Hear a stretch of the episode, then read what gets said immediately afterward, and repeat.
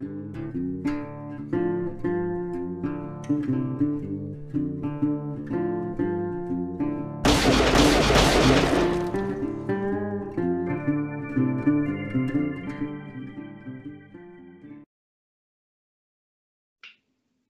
¿Qué tal amigos? Bienvenidos un día más a Doble Nada. Hoy lunes 1 de junio volvemos con nuestros lunes futboleros. Hoy vamos a ampliar un poco el espectro a, todo el mundo deportivo ya que con esta nueva, nueva normalidad que eh, la que nos vamos introduciendo lleva siendo un poco más difícil eh, separar un poco los temas. Así que empezaremos hoy hablando de fútbol con nuestros protagonistas que ahora mismo pasaremos a, presentar y luego finalizaremos hablando un poco de, baloncesto. Eh, como siempre vamos a presentar a nuestros invitados de hoy. Empezamos por José Navas. ¿Qué tal José? Hola, ¿qué tal? Buenas tardes. ¿Qué tal el fin de? ¿Todo bien? Todo bien, todo normal. Todo normal, ¿no? sin contagios ni nada, ¿no? Sin contagios ni nada, que es lo importante. Eso es. También tenemos a Juan de Arce con nosotros, de vuelta en Palencia. ¿Qué tal, Juan? Hola a todos y pues preparados para afrontar la semana un poco. Con ganas de fútbol, ¿no? Sí, hombre, sí. Además, bueno, aunque toque estudiar ya un poco para los finales, ya con ganas de, que vuelva a la liga también, sobre todo. Eso es, eso es, que nos hace falta entretenimiento. Como veis en pantalla, también tenemos al presidente del Cristo Palencia, también tenemos a David Nieto. ¿Qué tal, David? Hola, ¿qué tal? Bien, gracias. Ahora, pasaremos a comentar un poco la actualidad del club y también tenemos a Chuchi Jorques con nosotros, secretario técnico del club. ¿Qué tal, Chuchi? Buenas tardes, todo bien por aquí. Bueno, lo primero que, vamos a hacer es, eh, como no cabe de otra manera, es hacer un poco balance de este, de este año del club, ¿no? ¿Cómo habéis visto la temporada en general? ¿Cómo habéis visto también este final de temporada un poco precipitado por las circunstancias? Comentándonos un poco a ver cómo está la situación del club. Eh, bueno, pues eh, como bien dices, ha sido una temporada un poco atípica. Nosotros empezamos con toda la ilusión del mundo, con una plantilla mencionada por Chuchi creemos que bastante competitiva como para estar arriba. De hecho, pues hemos ido de menos a más y nos ha parado la pandemia esta cuando estábamos yo creo que en el mejor momento de la liga. Con lo cual pues, hemos, quedado ahí sextos a falta de 12 partidos y nos hemos quedado un poco con, la miel en los labios de, haber podido jugar el playoff. Pero bueno, eh, es, lo que nos ha tocado y no nos queda otra. No podemos, ahí no podemos hacer nada. Sí, sí. Bueno, yo creo que las valoraciones creo que son, son positivas, ¿no? Porque en un grupo tan difícil como, como estaba este año, nuestro objetivo era, claro, intentar ser un aspirante a, a ese playoff, ¿no? Y como bien dice el Presi, pues en el mejor momento de la temporada que estábamos, pues se paraliza todo, ¿no? Es verdad que nosotros pensábamos que esto no iba a ser tan grave, que se iba a poder volver y que íbamos a tener esas opciones de luchar por playoff, ¿no? Yo creo que la plantilla estaba en un buen momento, en un buen momento de juego de resultados. Y la verdad que tengo intriga por saber qué, habría pasado en esas 10 o 12 jornadas si hubiésemos podido competir, ¿no? lo que nos contaba un poco Abel Pascual, el capitán del equipo, también un día que le tuvimos aquí con nosotros, que la, la trayectoria del equipo era claramente ascendente y llegaba hasta final de temporada con claras opciones de, playoff. ¿no? Esto desde dentro de la plantilla también se veía. No sé si es lo que os transmitían también a vosotros desde dentro del vestuario. Sí, sí, ya, la plantilla cambió de diciembre en adelante cambió el chip y es verdad que bueno nos faltaban enfrentamientos con rivales directos que ahí es donde nos íbamos a jugar el todo por el todo no y yo creo que el equipo eh, a nivel de fútbol a nivel de calidad tenía posibilidades y muchas de poder competir con esos equipos grandes. Yo creo que las sensaciones del equipo eran buenas. David cómo lo ves yo pues como, como bien te he dicho antes y como, y como dice Chuchi, o sea, nosotros estábamos ya calculando los puntos, los partidos con, con los contrarios, eh, teníamos enfrentamientos, un par de ellos, tres a lo sumo, a lo mejor un poco complicados, uno de ellos eh, muy directo, que era el del Numancia, pero luego teníamos muchos, muchos partidos que presumiblemente, luego hay que jugarles, ¿no? Pero presumiblemente pues eran asequibles, como el de La Granja, Bupolsa, Real Burgos, Becerril, todos estos eh, eran en, casa además, o sea, eh, yo creo que estábamos ahí en la dinámica en los últimos partidos, ya se veía que, éramos superiores, o sea, que acabábamos de ganar al, Burgos Promesas que, había estado, sí que la verdad es que para eso ha sido la, faena más gorda, ¿no? porque han estado toda la temporada en, en playoff y justo el último partido jugamos contra ellos en su casa, les ganamos y, bueno, pues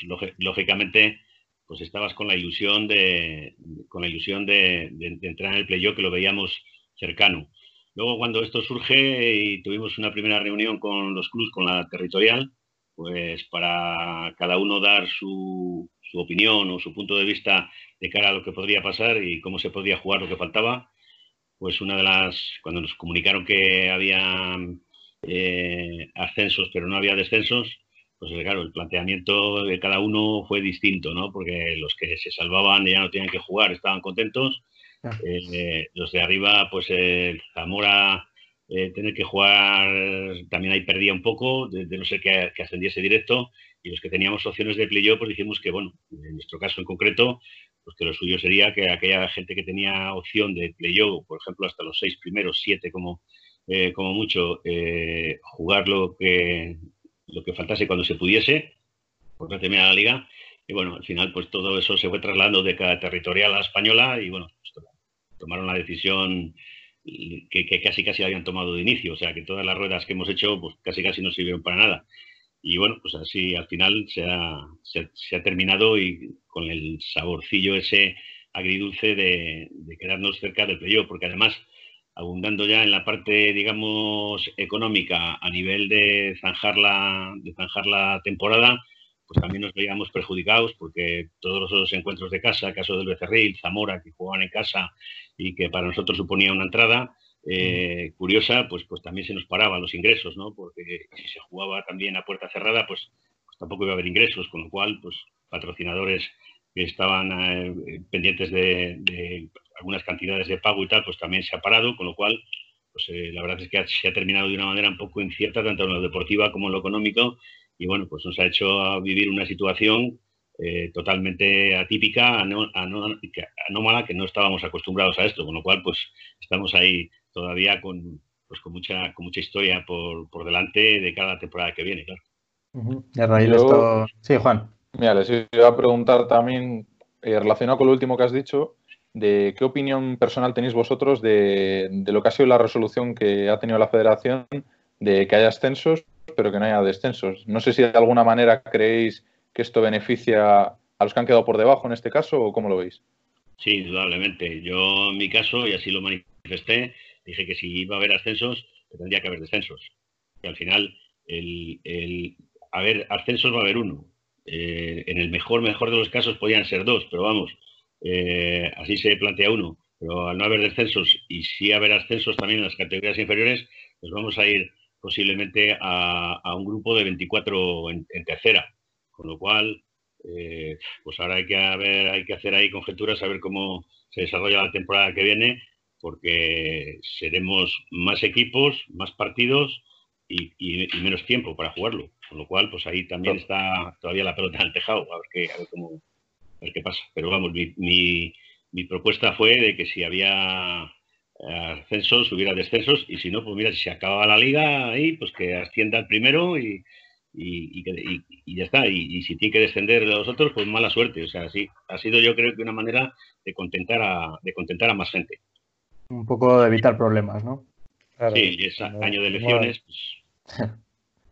yo, vamos, yo creo que, como decían, de eh, darla por nula, no lo puedes hacer tampoco darlo por nula después de a lo mejor la inversión que pueden haber hecho todos los clubes y todo el gasto que ha habido, pero está claro que si al final hay ascensos, debería de haber habido descensos, porque al final a la gente, a los equipos que están implicados en los descensos, les estás dando, como quien dice, un ascenso, porque si no descienden es como un ascenso camuflado, ¿no? Entonces, entre comillas, están saliendo beneficiados. Y, por ejemplo, los que estábamos optando para el playoff, al pararse todo esto y no la opción, nosotros no hemos tenido ninguna opción ni ningún beneficio de nada. Entonces, si hay ascensos, hay descensos. Que yo tampoco era partidario de paralizarlo todo y que no cuente la que no cuente la temporada porque el perjuicio podía haber sido mucho mayor por por que sé, por, todo lo que se ha invertido de tiempo, de dinero, de estructuras, de todo, pero si hay ascensos, tiene que haber descensos. Un poco la sensación que queda al final es que los que habéis estado luchando por, por, entrar en playoff no habéis tenido ninguna recompensa y que por el contrario sí que la han tenido los clubes que por unas cosas o por otras, bien por no haber tenido la capacidad de hacerlo bien o por no tener un equipo igual competitivo para jugar en tercera, han salido beneficiados, ¿no? Claro, les ha dado una bola extra, ¿no? Sí, sí. Eso es así. Esa es la sensación que queda. Si a eso le añades que equipos como nosotros hemos hecho, hemos apostado al vernos con posibilidades y haber tenido la baja de Zubi durante toda la temporada, apostamos en la segunda vuelta, en el mercado de invierno, por incorporar a, dos jugadores de cierto nivel, pues esa inversión eh, resulta de que eh, ha, quedado en vano. Entonces también es, pues es otro perjuicio por la parte económica, porque sí que se notó también estos dos refuerzos que llegaron, también se le notó al equipo, con lo cual, pues eh, el que no se ha reforzado, como bien decís, o está abajo con muchísimas posibilidades de descenso algunos, pues, pues lo que eso han salido beneficiados, claro, pues, lógicamente estaban contentos, pero bueno, de la manera que se hiciese, seguro que siempre iba a haber algún perjudicado algún beneficiado, pero bueno, ha habido más beneficiados eh, de la cuenta, yo creo. esa, es la sensación que parece. Bueno, también comentábamos antes que, el Cristo también cumplía 10 años en, tercera división, 10 años desde este último ascenso. Eh, ¿Observáis cómo, parece que es la opinión mayoritaria de la gente que el club está creciendo, que el club se está haciendo una seña de la ciudad también, que incluso puede ser este referente que busca la ciudad otra vez para volver al fútbol al, que atraía masas antes a la balastera? Vosotros ese papel sí que podéis cumplirlo, yo creo, ¿no? Hombre, evidentemente es, nuestra meta, ¿no? O sea, nosotros, en mi caso, yo llego cuando desaparece el Palencia, es el primer año que accidentalmente aterriza en el Cristo. Eh, y bueno, pues cuando se convierte en el primer equipo de la ciudad en cuanto a categoría, pues lo que hay que hacer es dotarle de, infraestructura y de, y de, buen hacer, digamos, para, para que represente a la ciudad. Nos encontramos con que hay hay una afición y un fútbol muy convulso en, la ciudad y ante todo lo, que se ha pretendido es ir con pies de plomo, ir con paso a paso, con gestionar bien los recursos que se tenían, que eran, no es que fueran pocos, eran menos X, ¿no? Entonces, bueno, pues a partir de ahí el, club ha pasado de competir el primer año con un presupuesto de 80.000 euros para, la para el equipo de tercera división a este año que teníamos 240.000. Entonces, poco a poco se ha ido el club eh, profesionalizando, se ha ido creciendo de una manera tanto económica como futbolísticamente, con ningún problema deportivo ni económico en, ninguno de los años que lleva. Y bueno, poco a poco se ha ido afianzando y, nuestra meta pues es pues eso, llegar a, esa segunda B, que yo creo que tanto la afición como, como la ciudad se lo merece. Lo que pasa es que, claro, no es fácil y sin tirar las campanas al vuelo y ofrecer lo que no tienes, pues es un poco más difícil. Y luego, pues claro, tampoco nos ha beneficiado mucho, pues eso, pues, pues lo que venía de atrás, porque la gente pues ha estado un, poco desencantada con el fútbol y demás. Pues bueno, yo creo que eso ya poco a poco se ha ido limando, la gente se ha ido ilusionando y bueno, pues esperamos que esa masa social que tiene que llegar, pues cuando vea que las cosas se están haciendo bien y que deportivamente, oye, en estos años sin haber bajado y estando disputando los puestos de arriba. Hemos jugado dos playoffs y hemos quedado, estábamos estos esta temporada, etcétera. O sea, yo creo que, que ya nos merecemos también un poco de cariño para que la gente, eh, instituciones y demás, eh, a las firmas comerciales no les podemos pedir más porque no están para dar mucho, pero con nosotros han portado maravillosamente bien, con lo cual, pues bueno, pues falta ese empujoncito y a lo mejor pues esa ilusión de que decir, bueno, pues si, se asciende a segunda vez, se engancha la gente y estemos ahí, que yo creo, bueno, es, es, lo que nosotros perseguimos, desde luego. Yo, mira, iba a preguntaros sobre eso, porque sí que es cierto que el Cristo va a cumplir ya 10 años en tercera, es un club que gestiona muy bien los recursos que tiene, lo poco que tiene, el dinero, lo gasta bien, lo gasta con cabeza, se está manteniendo ahí. Mm, pero si vamos a los números, vemos que no es un equipo que tenga una masa de socios mm, de la que se podría esperar de lo que es Palencia. Y no sé a qué achacáis vosotros esa falta de confianza en el equipo o de apoyo. No sé cómo lo veis vosotros. Bueno, yo sí que creo que, ah, lo dijo el otro día mi amigo Paulino, ¿no? Creo que, esta gente pues lo está haciendo bien y que se merece esa oportunidad, ¿no? Es verdad que cuando el Cristo se queda como primer equipo, pues hay un descenso, o sea, hay una desaparición de, del Palencia, luego el Deportivo somos capaces de subir, bajamos y vuelve a desaparecer.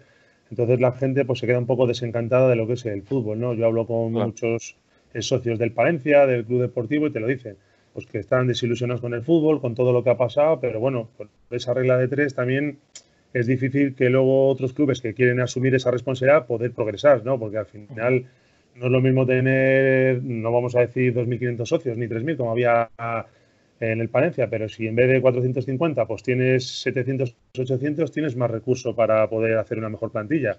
Y si instituciones en vez de dos, pues te arriman un poquito más y te echan un cable, sabiendo las dificultades de cómo está todo y que hay un montón de equipos para repartir ese pastel, supongo que haya, ¿no? Pero yo creo que esta gente, yo que lo he visto antes desde lejos, cuando he estado jugando fuera, pues he visto la progresión que ha tenido el club, la estabilidad que ha cogido y, la adquisición deportiva que ha cogido, pues que se merece esa oportunidad. Es verdad que la gente en muchos momentos es reticente y está un poco fría por lo que ha vivido, pero yo soy de los que pienso que en Palencia a la gente le gusta el fútbol y que si le gusta el fútbol ahora mismo, entre comillas, a día de hoy, ¿eh? que no sé lo que va a pasar dentro de X años, pero a día de hoy el proyecto que a lo mejor, entre comillas, más fácil lo tiene para dar ese salto, para dar ese empujón, entre comillas, pues es el Palencia Cristo Atlético, ¿no? Entonces, pues nos gustaría que, pues que se arrimen y que te echen un cable, pero también es cierto que ahora con todo esto que ha pasado, pues la situación, pues supongo que económicamente para las familias pues va a ser mucho peor, ¿no?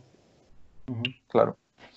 Lo que está claro es que es un ejemplo de gestión el club. Eso es algo en el que hablas con la gente de la ciudad y están todos de acuerdo. Igual que, que se alaba mucho la gestión del baloncesto, todos coinciden en que la gestión del Cristo también es, muy buena y, esto se dice tanto desde dentro del club, los propios jugadores, tanto, y lo hemos, lo hemos visto en otras entrevistas, que, gente responsable de otros clubes también, también piensa lo mismo. Incluso también el hecho de apostar por jugadores locales de calidad es algo que a la gente le gusta. Yo creo que esto son las señas de identidad del Cristo, ¿no?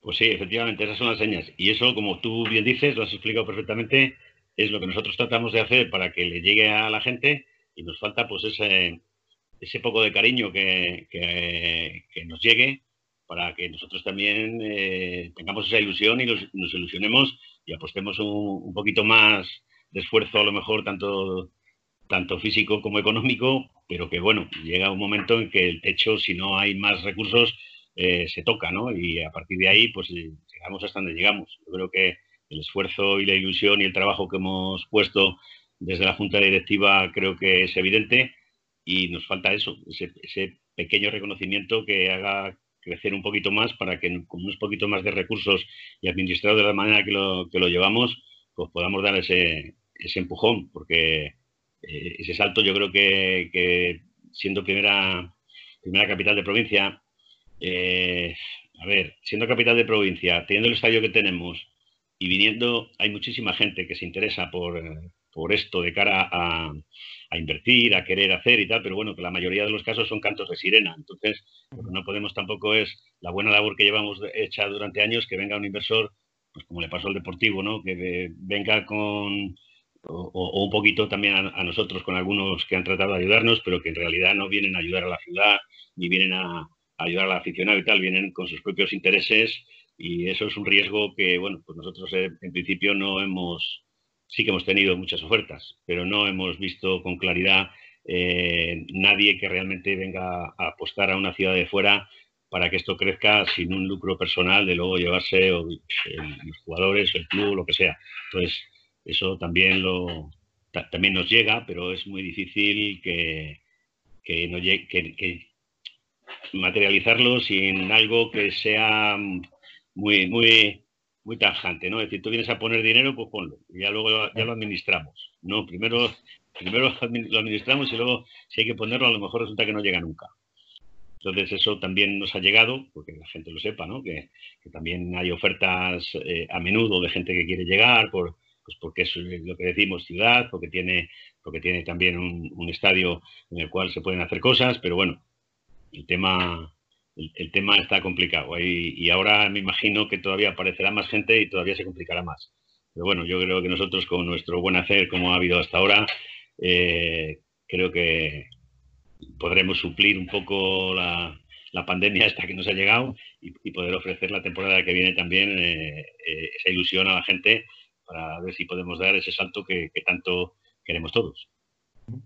Y otra, otra muestra del buen trabajo que se está haciendo dentro del club es este ascenso regional del, segundo equipo del Cristo, ¿no? el Cristo B, que ha ascendido a, regional. A falta de, unas jornadas para terminar la liga, se ha decidido que, sea el equipo elegido para subir a regional. Y esto también es muestra de un gran trabajo, de un gran grupo que se ha formado, de un entrenador muy bien elegido también.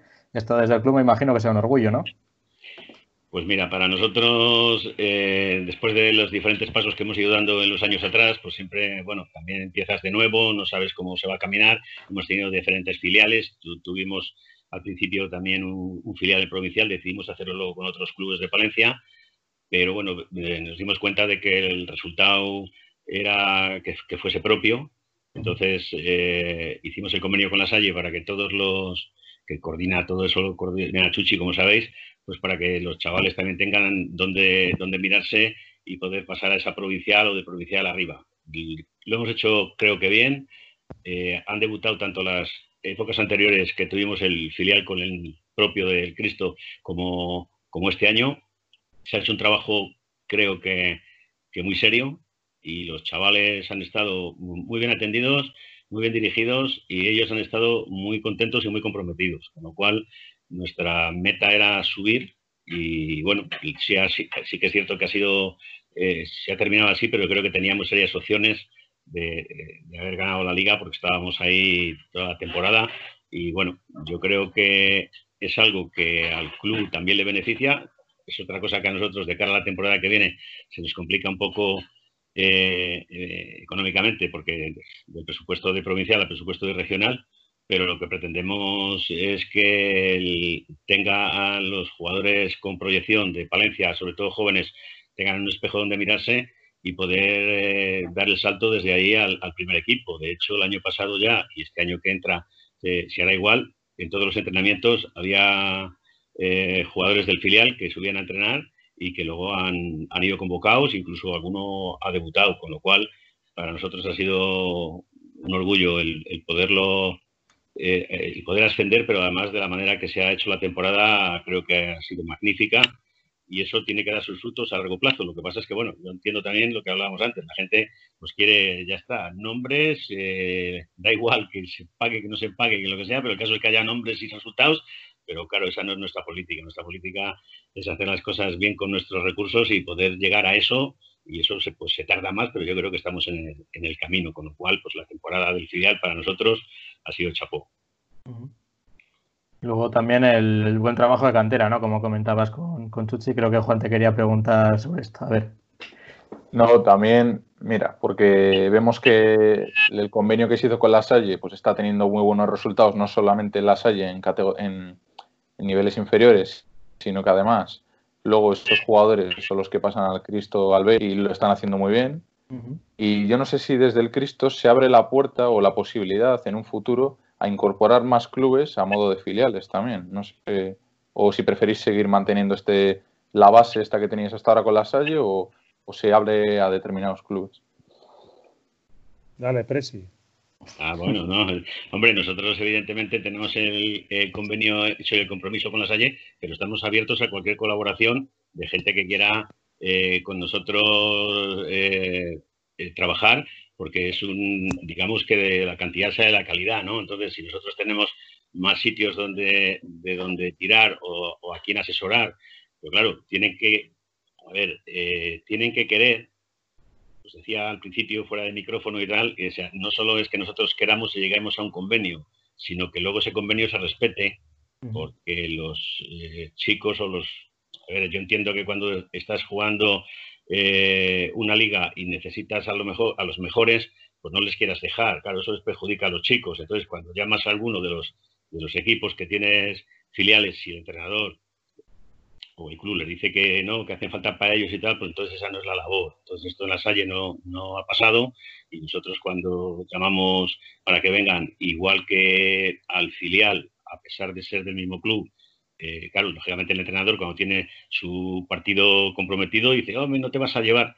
Eso está claro desde el primer momento que el primer equipo es el que manda y cuando llama a alguien porque le necesita, que a lo mejor luego no juega, pero que tiene que ir convocado, eso, eso es sagrado. Entonces, claro, esa labor pues en algunos clubes cuesta, pero sí que es cierto que por nuestra parte, encantados de la vida de que algún otro club que pueda tener filialidad o eh, llevar un poco, eh, trabajar, digamos, como trabaja el primer equipo para que cuando tenga que venir, venir a entrenar, para que vean cómo entrenan, todo eso es fundamental y claro, para eso a lo mejor hay veces que el tiempo, los horarios y demás también lo limita, pero vamos, que por nuestra parte eh, esto estaría perfectamente abierto a, cualquier club de la ciudad, porque creo que sería bueno para todos. Yo creo. No, te iba a decir que relacionado con esto que, nos cuentes tú, Sinceramente, creo que el paso del filial a regional es un paso importante en la infraestructura del club, ¿vale? Porque yo soy de los que pienso que las categorías están por algo, no, no, no las regalan. Entonces, el salto de provincial a tercera eh, parece que es cercano, pero a la vez está lejano. Entonces, para nosotros que el filial haya ascendido a regional de aficionados es importante porque creo que se abre un abanico importante para un proyecto chulo, ¿no? Porque la idea que tenemos desde el club es hacer un equipo quitando a lo mejor pues cuatro o cinco mayores de 23 años, que todos sean de 23 años, ¿no? Gente con ilusión, con proyección, que en uno o dos años pues puedan ser jugadores de jugadores hechos del primer equipo. Y no es lo mismo competir en la categoría provincial que competir en la regional con equipos que han estado en tercera división como Unami, San José, eh, Briviesca, Lermeño, bueno, lo mismo, el nivel de nivel de entrenamiento y el nivel de exigencia para los jugadores este año pues va a ser diferente. Yo creo que eso al final repercute para bien para el primer equipo.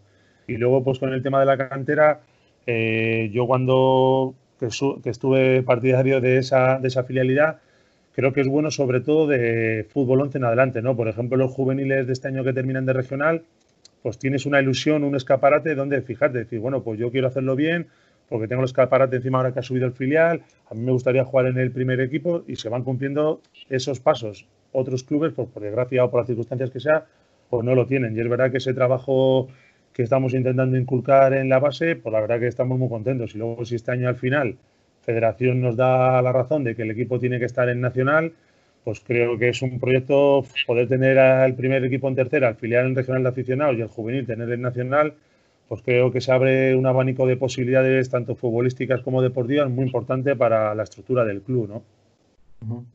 este, este, trabajo no es casualidad, parece. Esto, esto es que hay algo bueno detrás para que, para que todos estos equipos estén, estén consiguiendo estos, estos ascensos, ¿no? Algo, algo se está haciendo bien. Bueno, son muchas horas de trabajo y mucho esfuerzo, ¿no? Yo desde aquí, antes de que se me pase, pues quiero felicitar a mi amigo Doyague porque ha hecho un trabajo estupendo. El juvenil, pues bueno, asciendes como cuarto, a lo mejor por todas si al final lo conseguimos, por todas las circunstancias que se dan, ¿no? Vale, el Burgos Promesas hace una filial con el Burgos y no puede subir, bien. Eh, la hacía, por desgracia, en el último partido queda segundo, asciende la cultural, no puede subir, vale. Pues sube el tercero o el cuarto, pero tú has hecho méritos para estar cuarto, no, o sea, no es un sorteo que te ha tocado ascender siendo decimo segundo. Entonces, hay muchas horas y mucho trabajo detrás que al final con estas pequeñas cosas, pues te sientes feliz, te ves un poco recompensado. Juan, ¿quieres hacer algo más? No, le iba a preguntar también un poco haciendo balance a Chuchi, que ya después, esta es la primera temporada fuera del terreno de juego, que cómo ha sido para él gestionar toda la Secretaría Técnica del club y, y la cantera también. Bueno, pues la verdad que ha sido para mí algo pues muy bonito y muy, y muy estimulante, ¿no? Porque es verdad que cuando dejas el fútbol yo pensaba que lo iba a dejar, que lo iba a echar mucho de menos, el hecho de entrenar y de jugar.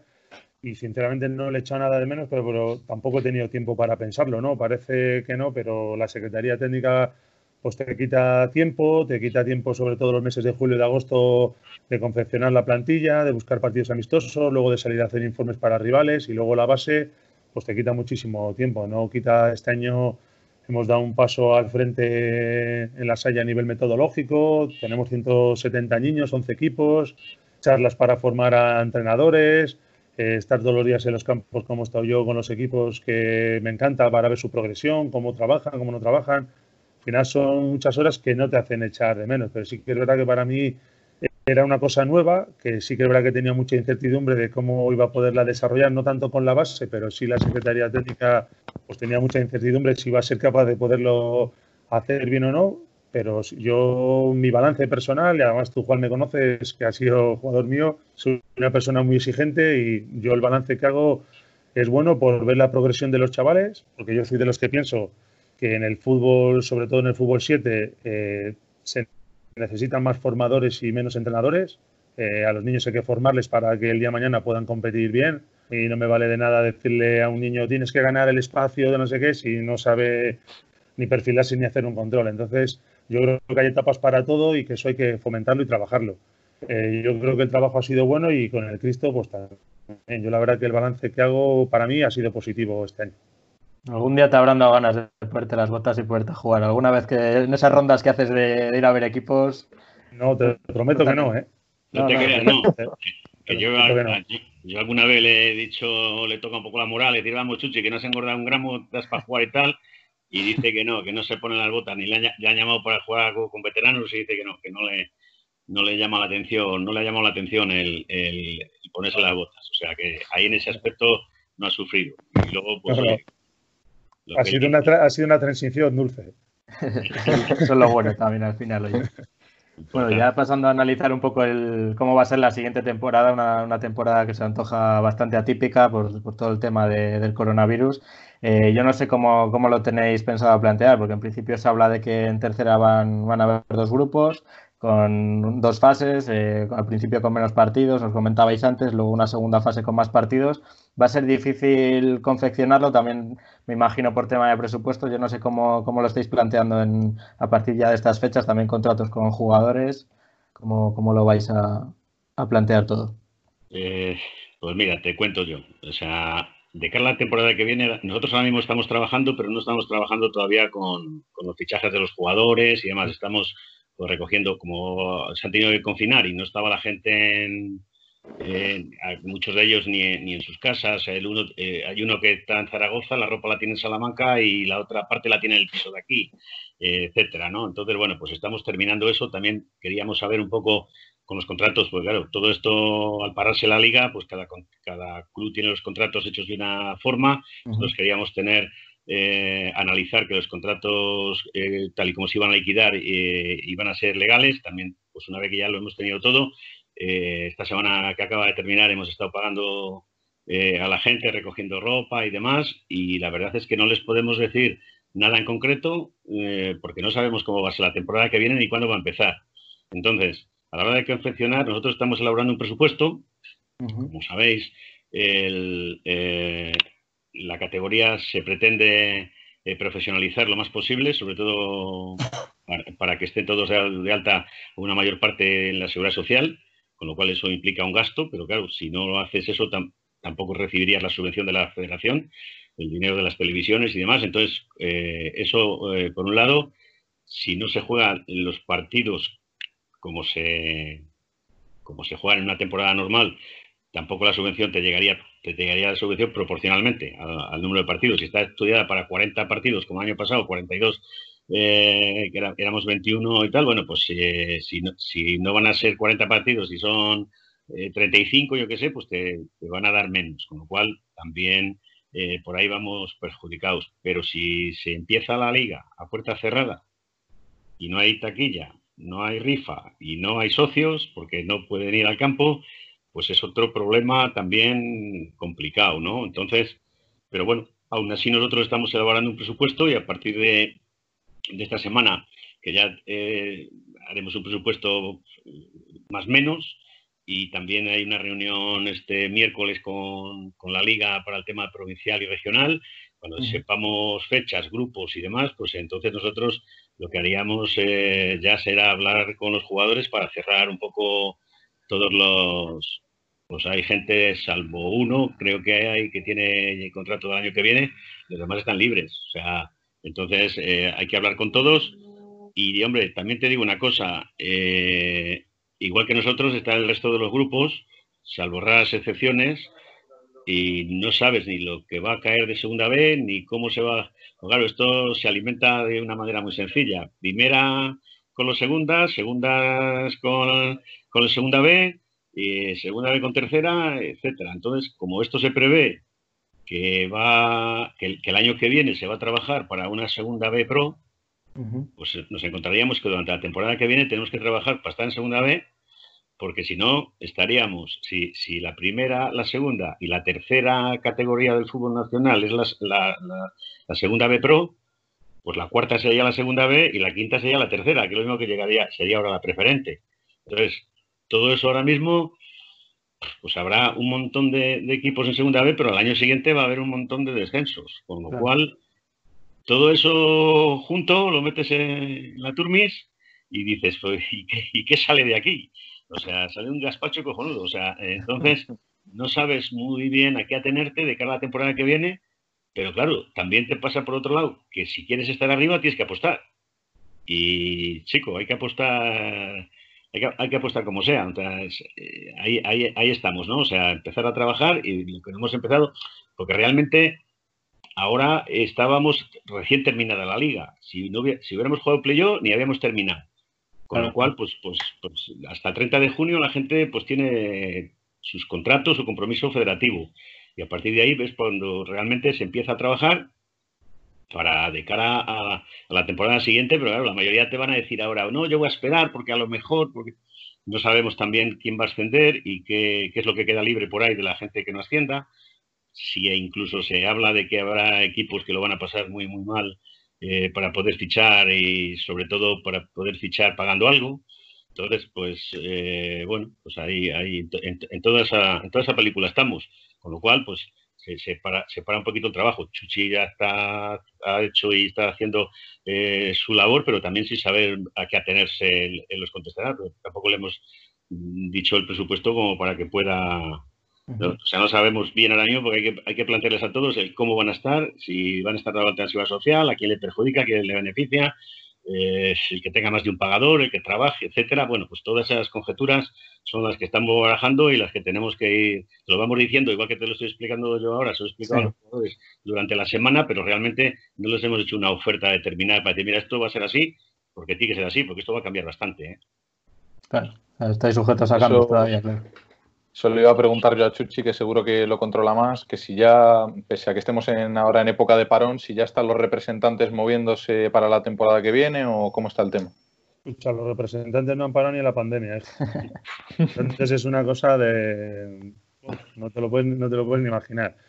A ver, ellos hacen su trabajo, ¿no? Te mandan jugadores, pero yo he entendido que durante la pandemia, sinceramente, lo que menos piensas es en fútbol, cuando están muriendo tantas personas y cuando le toca a algún amigo tuyo encima al que quieres, pues no tienes tiempo para, pensar en fútbol, la verdad. Yo entiendo que es su trabajo, te lo mandan y lo aceptas, pero a día de hoy es que no mira nada por lo que dice el presi, ¿no? La incertidumbre la que tienes, no sabes ahora mismo por dónde puedes salir, no sabemos presupuesto, no sabemos cuándo se va a empezar a jugar, si podemos tener a campaña de socios, si no patrocinadores que por desgracia han apoyado al club durante tiempo, pues a lo mejor no pueden continuar porque les ha afectado bastante el tema en su empresa a nivel de estar cerrado. Ahora mismo hay mucha incertidumbre. Si al final se hacen los dos grupos, pues ahí tenemos un poquito un rayo de esperanza de que en esos dos grupos, si nos mandan con, con León, Salamanca, Zamora, Serpientes Zamora, eh, Valladolid nosotros, pues no se te queda un grupo, vamos a decir, excesivamente fuerte, ¿no? Te quitas a Segoviana, te quitas Ávila, Numancia B, Arandina,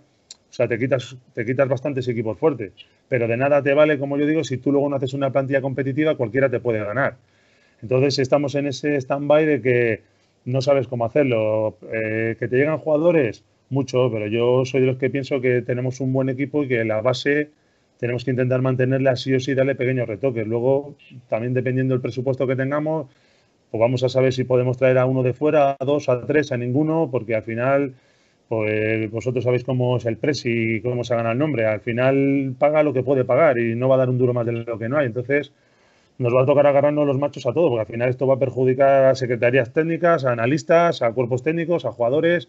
Yo creo que este va a ser un año de transición, pues en lo que se recupera un poco a nivel social, a nivel económico el país, pero luego está la preocupación de que con esa segunda B Pro y esa segunda B es verdad que los que no salgan pronto de la tercera división se van a quedar relegados casi como a una quinta categoría, ¿no? Y eso es casi abocarte todavía más al fracaso, porque si te metes en una quinta categoría es mucho más difícil. Entonces, es, complicado. el verano que se viene es complicado, yo creo que va a ser largo y va a ser de, tener un poco paciencia a ver que los acontecimientos que van pasando, ir mirando. Y sobre todo nosotros intentaremos mantener la base de este año porque yo creo que ha dado buenos resultados. Ya que comentabas este, este verano, también tenías tu primer campus de, de Chuchi Jorques, ¿no? que llevaba tu propio nombre, que, desgraciadamente también se ha visto afectado por esta crisis del coronavirus. Eh, ¿cómo, tenías planteado este campus? Cuéntanos un poco cómo iba a ser el trabajo y, cómo, te has visto obligado a cancelarlo también, claro. Bueno, yo he estado en permanente contacto con Víctor, con el concejal, ¿no? que desde aquí pues, le quiero agradecer su confianza, su apoyo y sus ganas de que porque esto pudiera salir bien para adelante, ¿no? Pero cuando no se dan las condiciones y sobre todo de salud de los pequeños, creo que no tiene mucho sentido ir para adelante, ¿no? Porque al final lo que a mí me transmitía Víctor es que si en la fase 2 o la fase 3 solo puedes tener a 10 o 15 niños juntos, no pueden interactuar entre ellos, no puedes hacer posesiones, no puedes hacer partidos, al final tú no puedes tener a niños tirando a portería o haciendo acciones combinadas 5 horas porque al final se van a aburrir. Y no es lo que yo buscaba. Yo buscaba un campus de tecnificación, de una buena metodología, que íbamos a hacer la U Arroyo y yo, o sea, algo serio de fútbol, algo bonito, algo para aprender. Entonces ya de momento aparte de la salud, ya estás supeditado que no puedes desarrollar tu trabajo como querías. Y luego, pues también agradecer desde aquí públicamente a todos los patrocinadores, que uno de ellos era el Presi, por darle las gracias por querer confiar en mi proyecto y en el campus. Pero tú, como entenderás, pues yo ahora mismo, gente que ha estado con su empresa cerrada, ¿con, con qué cara le vas a decir que si te da el patrocinio o no te da el patrocinio? Entonces, es un cúmulo de circunstancias, ¿vale? Lo más importante es la salud de los niños, que no vayan allí y les pase algo, porque yo me moriría de la pena si le pasa algo a algún niño pero no se dan las condiciones tampoco ni deportivas ni económicas porque ¿cómo le vas a pedir ahora algo a un patrocinador? Entonces, pues es una pena porque es mucho trabajo, muchas horas de trabajo, muchas reuniones que ha habido. Agradecer también a Diputación su predisposición para ayudarme y para apoyarme. Y ha sido muchas horas, muchas reuniones y muchas cosas avanzadas. Pero bueno, lo dejaremos aplazado, entre comillas, para el próximo año y el próximo año pues lo intentaremos hacer todavía un poquito mejor y más chulo, pero yo creo que ahora mismo nos tenemos que amoldar a la situación que vivimos en el país y la que tenemos y yo creo que no se daba ninguna de las condiciones para, poderlo hacer. Nos quedamos con ese mensaje de que seguro que el año que viene el campus vuelve con más fuerza y, seguro que sale todo bien. ya para sí, estamos convencidos. Ya para cerrar, comentábamos el otro día aquí con, nuestros compañeros del, del, Club de Fútbol Palencia este mítico partido, esta mítica eliminatoria contra el Jaén la que tú estabas allí presente, ¿no? ¿Cómo, cómo recuerdas aquellos días? Nos has comentado encima que te han mandado el vídeo y todo esto. ¿Cómo lo recuerdas? Pues la verdad que muy emotivo, muy emotivo. Yo he tenido la suerte de jugar otras fases de ascenso con Guijuelo, Portuense, pero al final el sentimiento no es el mismo que vivirlo en tu ciudad, ¿no?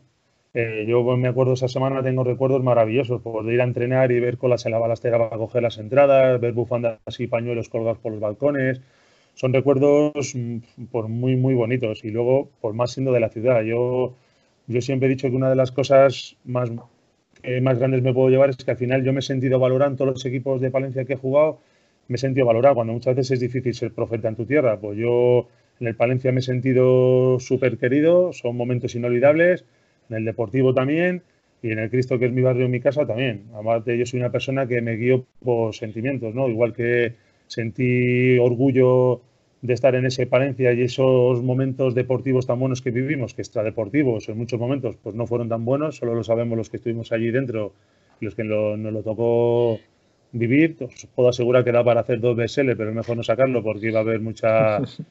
Uf, si valía, si valía gorda, mejor no hacerlo. Pero bueno, da para, para sacar bastante. Entonces, yo me quedo con el tema deportivo, el cariño de la afición, la gente, y yo me quiero quedar con eso, con ese grupo humano que teníamos en el vestuario de jugadores, que a pesar de todas las adversidades, nos dejamos el alma por esa camiseta y por ese escudo y nos dejamos el alma hasta el último momento de cada partido, que yo creo que nadie nos puede reprochar nada, pero es verdad que se podían haber hecho las cosas bastante, bastante mejor. Y luego, pues, luego también pues, me siento muy orgulloso de poder haber podido acabar mi carrera en, mi barrio, en mi casa, de haber podido tener una despedida que jamás me lo hubiese imaginado para un tercerola como yo, un chaval allí, un chaval allí del barrio. Orgulloso y solo puedo dar las gracias a toda la gente de Valencia que me ha querido, que me ha respetado, que me ha rodeado. Yo, para mí, como palentino, solo puedo sentir que, orgullo de esos momentos y otros momentos que he vivido después. Es verdad que aquellos pues, fue en el pleno auge de cómo estaba el equipo, ¿no? Pero son momentos para mí inolvidables. Bueno, pues seguro que, con el trabajo tanto de Chuchi como de David eh, podremos volver a vivir esos, grandes momentos que nos comentabas y, poder ver la balastra llena otra vez, ¿no? que es el sueño de todos y, si es en, categorías superiores a, tercera división, pues, pues mejor todavía. Nada, ya lo último que, queremos es daros las gracias por estar hoy aquí con nosotros, eh, animaros mucho para, este trabajo que os queda para, para esta nueva temporada y, nada, que estaremos ahí animándos y, os esperamos cuando queráis otra vez aquí con nosotros. Vale, pues muchas gracias por acordaros de nosotros y oye, a ver si el año que viene, eh, este año cuando, cuando podamos, celebraremos el, ascenso del, filial y a ver si el año que viene podemos eh, celebrar el, ascenso del primer equipo. Ojalá. ojalá que sea así. Muchísimas, muchísimas gracias a vosotros por hacernos pasar un tiempo ameno y que bueno pues que la gente sepa un poco la actualidad de cómo está todo, poder recordar entre comillas ese pasado tan maravilloso que hemos vivido y daros las gracias por hacer este programa que se pues bueno pues agradece de, corazón que gente como vosotros quitéis de vuestro tiempo para informar un poquito a la gente y entretener un poco a la gente vale muchísimas gracias un abrazo y a ver si este año deportivamente es verdad y podemos ilusionar a la gente y poder conseguir algo bonito esperemos que sea así. El placer ha sido nuestro. Muchas gracias a los dos. Adiós. hasta luego. Hasta luego. Adiós.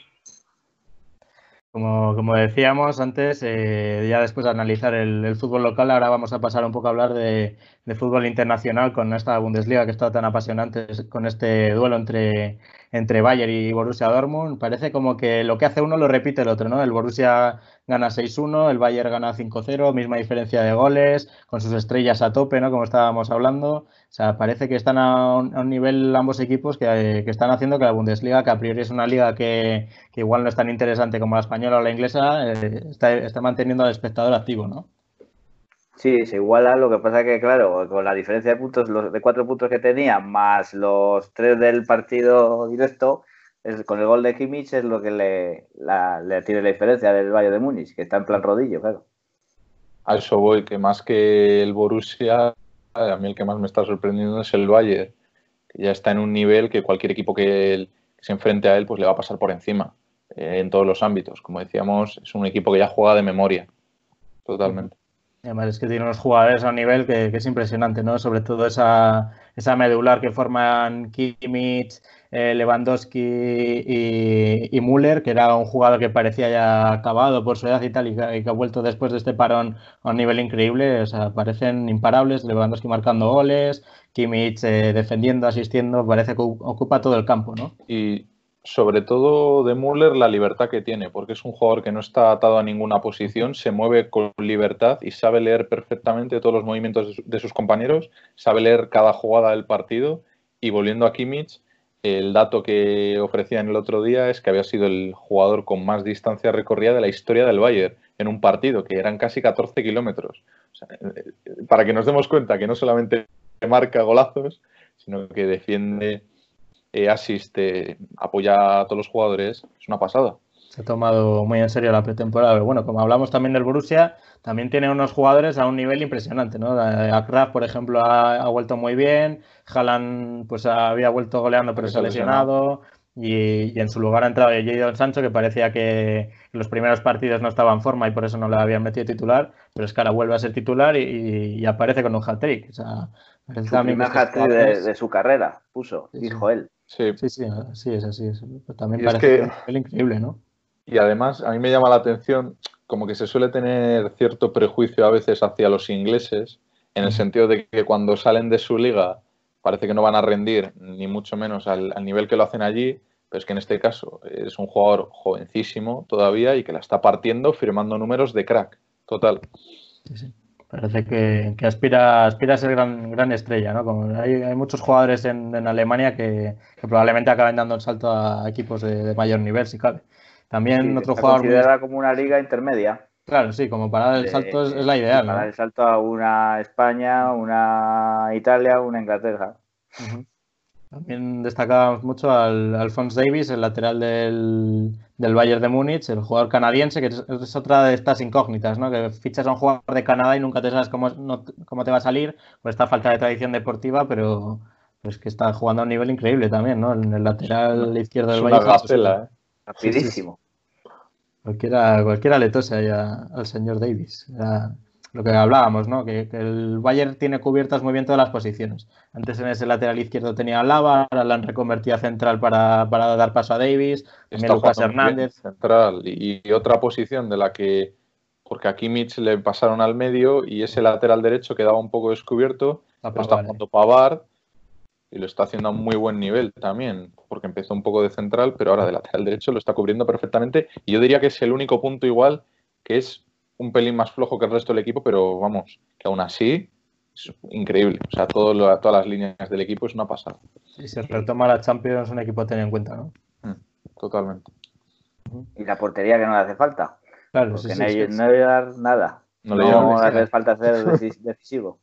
Neuer es el, el único espectador que está en el estadio. ¿no? Tanto Claro. que dicen que no se puede jugar con público, pero parece que Neuer está ahí. público, sí. Se podría subir a la grada casi ni más.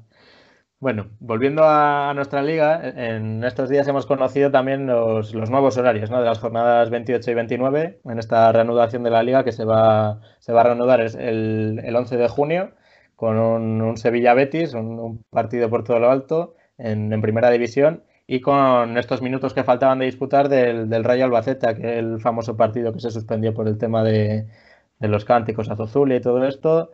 Eh, la verdad es que vuelve, vuelve la liga con mucha fuerza, ¿no? Parece, unos partidos muy buenos. Además, a las 10 de la noche, para que no apriete tanto el calor en Sevilla. Y yo tengo ganas de saber de cómo se siente, porque estamos viendo la Bundesliga y claro, parece una liga muy lejana, pero bueno, ahora viene la Liga Española, a ver cómo, a qué nivel están los equipos, sobre todo físicamente, a mí me interesa.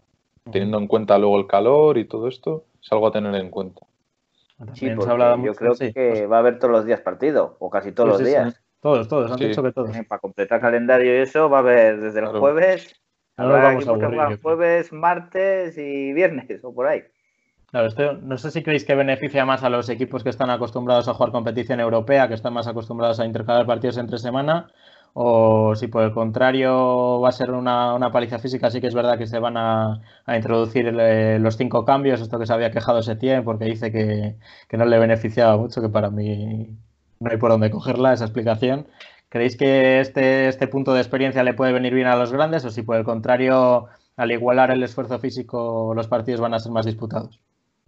Yo, Yo- creo que va va a los grandes les va a favorecer porque tienen las plantillas más largas. Claro. Más que nada, porque igual un equipo de media tabla o bajo eh, son 20 de primera plantilla y después son del filial. Y sin embargo, los equipos grandes pues suelen tener 24, 25 jugadores de la primera plantilla. Entonces eso se va a notar, claro. Yo, más que beneficiar a grandes o a pequeños, yo creo que va por equipos, porque si es verdad lo que ha dicho José, hay equipos que tienen una plantilla muy extensa y hacen muchas rotaciones a lo largo de la temporada, pero es que hay otros que tienen un bloque muy definido y lo máximo que hacen es un par de cambios, no hacen mucho más, y eso ahora se van a tener que ver obligados a tirar de jugadores que no han contado mucho en el resto de la temporada y ahora van a tener una oportunidad de jugar más que nada por, por cansancio físico. Claro, no es lo mismo meter eh, desde el banquillo a un jugador como puede ser Bale, James Rodríguez o Brahim, que meter a un chico de la cantera, igual sin experiencia en primera división, ese, ese cambio se puede notar. Que, que esté jugando en tercera división, por ejemplo, Claro, sí, de sí. continuo. Bueno, además es que en esta primera jornada no solo tenemos el Sevilla Betis, también tenemos un, un derby de la Comunidad Valenciana, este Valencia Levante, que también va a estar interesante. El Barça tiene que viajar a Mallorca para jugar su primer partido de, de liga tras el parón. Y el Madrid va a recibir a Leibar en el estadio, en el Alfredo y Estefano, en el, en el estadio donde habitualmente juega el filial. Eh, decían que el equipo había estado entrenando ahí en los últimos días, como un poco para aclimatarse.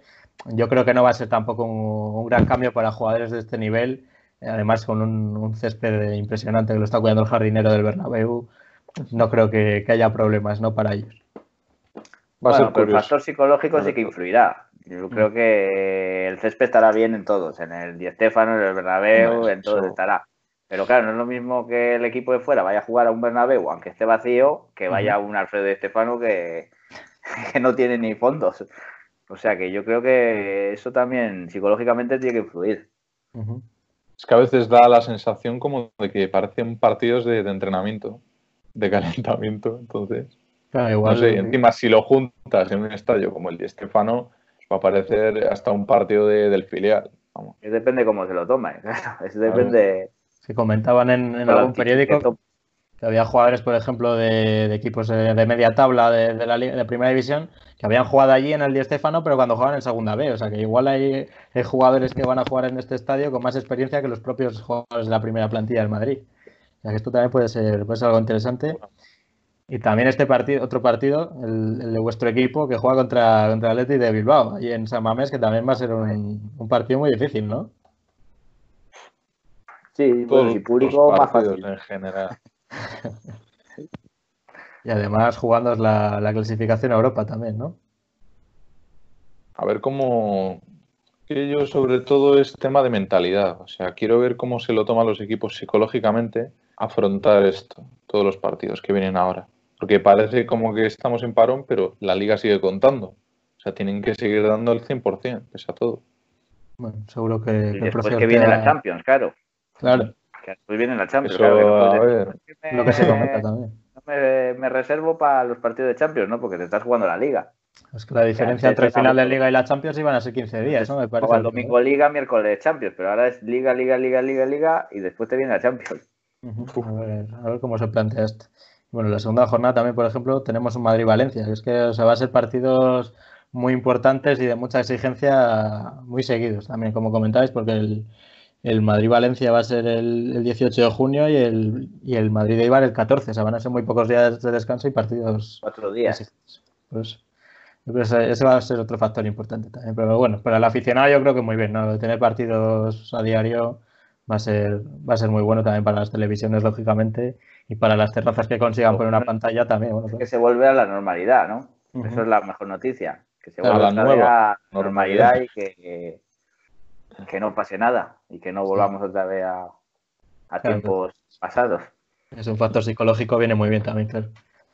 Bueno, pasando al, al tema del baloncesto, también hemos conocido en estos últimos días la, la reanudación de la Liga CB entre el 17 y el 30 de junio. Estábamos pendientes de, de conocer cuál era la sede y finalmente se ha elegido Valencia como sede. No sé qué, qué os parece esta decisión. ¿Os parece acertada? ¿Creíais que a lo mejor era mejor desplazarse a las islas o Andorra, que eran las que se habían comentado con más fuerza los primeros días? yo creo que era la, la esperada, más que Mm. nada. Porque Claro, al los final últimos días a desplazar a todos los equipos a desplazar a todos los equipos a Canarias, pues bueno, yo creo que pilla mejor hacerlo en lo que es la península. Es que sí, son 12 equipos los que hay. Es que no es cosa de, de una final y eso. Son 12 equipos y son unos cuantos días. Es que hay Claro. que tener cuidado porque, porque tiene que estar todo muy controlado, los hoteles, las, eso, que no solo van jugadores, que van entrenadores, que van Y- directivos, que van eso. Y siendo las islas como son, que además han tenido muy poco índice de, de- de lo que son contagios y con, por el COVID, así que. Claro, es que es eso. que es como que- arriesgarse también. Lo que comentaban un poco era eso, lo del peligro también de entrada y salida de periodistas que iban a poder estar un rato solo en los famosos tres círculos que habían dicho de, de- seguridad dentro de, de- la sede donde se va a jugar. O sea que veremos a ver cómo pasa. ¿Y qué os parece el sistema de competición este que se ha implantado de playoff en el que se enfrentan los equipos en, primero en una fase de grupos y luego un partido único de, de semifinal y final? Esto puede favorecer a los equipos pequeños, ¿no? Porque a un partido todo puede pasar. Hombre, al, Ma- al Madrid, Barcelona, Real Madrid, eso les perjudicará, eso está claro. Al Juventud le beneficia, porque de quedar decimosegundo a, a optar al título de liga, pero claro, es una opción que, para que, bueno, compense a la mayoría. Y lo que no querrán tampoco es que se exceda mucho lo que es esta fase final. O sea, quieren buscar una solución rápida y que sea válida para todos. ¿Que perjudica a los grandes? Puede ser, pero esto es como todo. Esto es como la Copa del Rey en fútbol este año, cuando era, ha sido partido único y ha habido las sorpresas que ha habido. Pues esto puede ser igual. Eh, Igual donde se ven beneficiados los equipos grandes también es en este tema que comentábamos antes en el fútbol, de una mayor extensión de plantilla. Van a ser muchos partidos en pocos días y no es lo mismo tener una rotación de 15 jugadores que tener una de 10, como pueden tener algunos equipos. ¿no? Esto también, el tema físico va a ser muy importante. Igual, eh, los, si por ejemplo el Madrid o el Barça se clasificaran en las primeras jornadas por ganar todos sus partidos, pues podrían incluso reservar a algunos jugadores. Esto también puede ser importante. Mira, Pues claro, justo también dependes de los partidillos que estás Claro. jugando entre tú, que dependes de terceros. Claro, Que claro. si un equipo gana todos los pesos, después ya se deja llevar. Mira, eh, volviendo al tema de antes, es que lo acabo de leer, justo el presidente de la Unión Deportiva Las Palmas ha confirmado a Marca que los partidos como local que va a dejar público asistir al campo. O sea, no sé muy bien qué, qué tendrá pensado hacer, o- pero lo acaba de confirmar. Igual a la federación no le parece tan bien. No, no, no. Ese, ese filtro hay que pasarle todavía. Ya depende de la fase donde esté. Claro, es que igual allí ya están en fase 3. Cuando Pero si están en fase puedan 3 a lo mejor puede entrar un 30%. Eso se hablaba.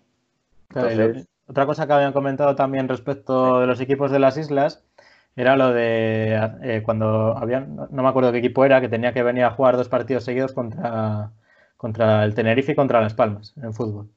Y como que decían que se iban a quedar en las islas para jugar. Creo que tenían un partido intercalado y les iban a modificar el calendario para, para que jugaran esos dos partidos seguidos.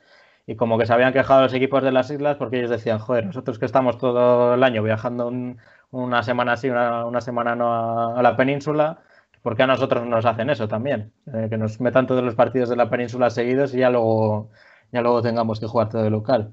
Yo no sé qué parece esto.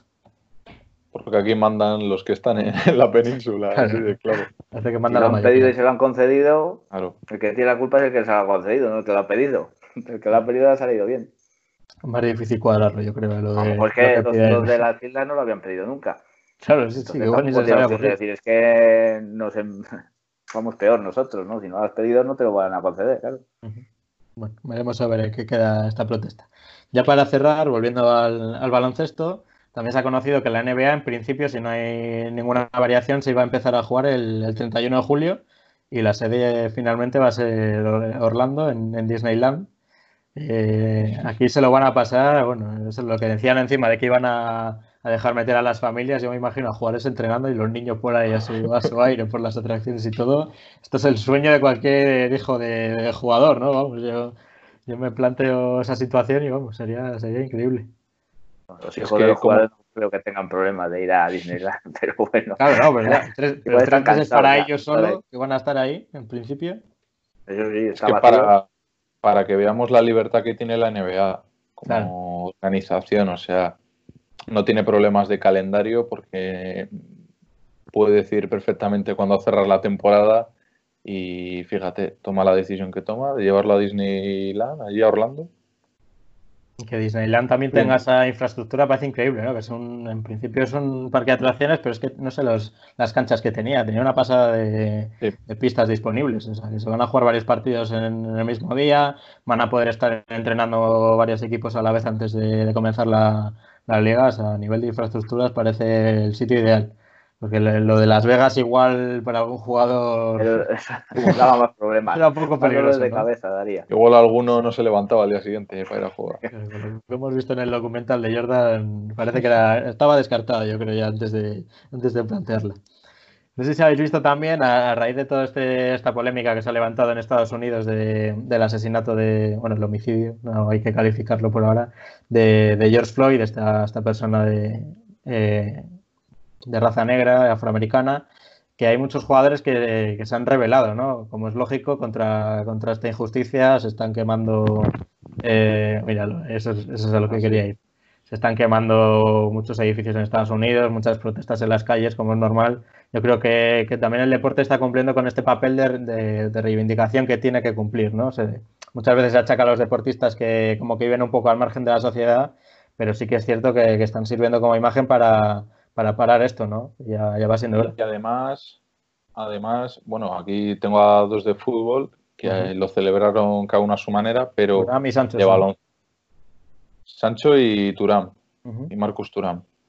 Que además el, gesto de, de, hincar la rodilla tiene que ver con un jugador de la NFL que mientras sonaba el himno americano hincó la rodilla en el suelo y luego fue defenestrado. O sea que es algo muy, muy simbólico, sobre todo también de la NBA.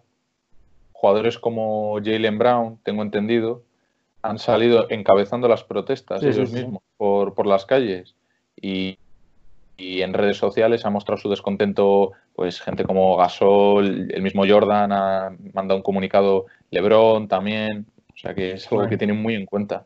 Incluso Nike había hecho un vídeo en defensa de, la, de, la, gente de. Vídeo que por cierto. Que ha retuiteado Adidas. Ha sido Adidas también los que le han apoyado. O sea, para que veamos que en esto están juntos todos. También se había comentado el jugador J.R. Smith, que la había liado un poco. Estaba en las protestas y bueno, pero también un poco con, con, motivo, ¿no? Porque había pillado a una persona destrozándole los retrovisores del coche o algo de eso y la persona de raza blanca que, había ido por él. Hay un vídeo de, de, cómo, de cómo ha ido por él. Bueno. Es que de las protestas ya pasa el salvajismo. Claro. Y ese es el problema. Y claro, ese es el problema. Muchos están aprovechando pues para, para, robar y.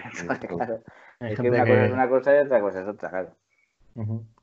Bueno, pues esperemos que también sirva esto como, como un ejemplo, ya que los deportistas se están implicando y que, y que esta lacra que, que todavía se sufre parece mentira en, en, el año 2020, este año que, en el que está habiendo tantos cambios, pues que pueda haber una cosa buena, ¿no? Aunque haya tenido que ser a raíz de, de una tragedia como la que hemos vivido en Estados Unidos, pero, pero, pero que nos traiga algo bueno y que finalmente acabe ya todo este racismo tanto en el deporte como en la vida en general, ¿no? Ya, ya va siendo hora.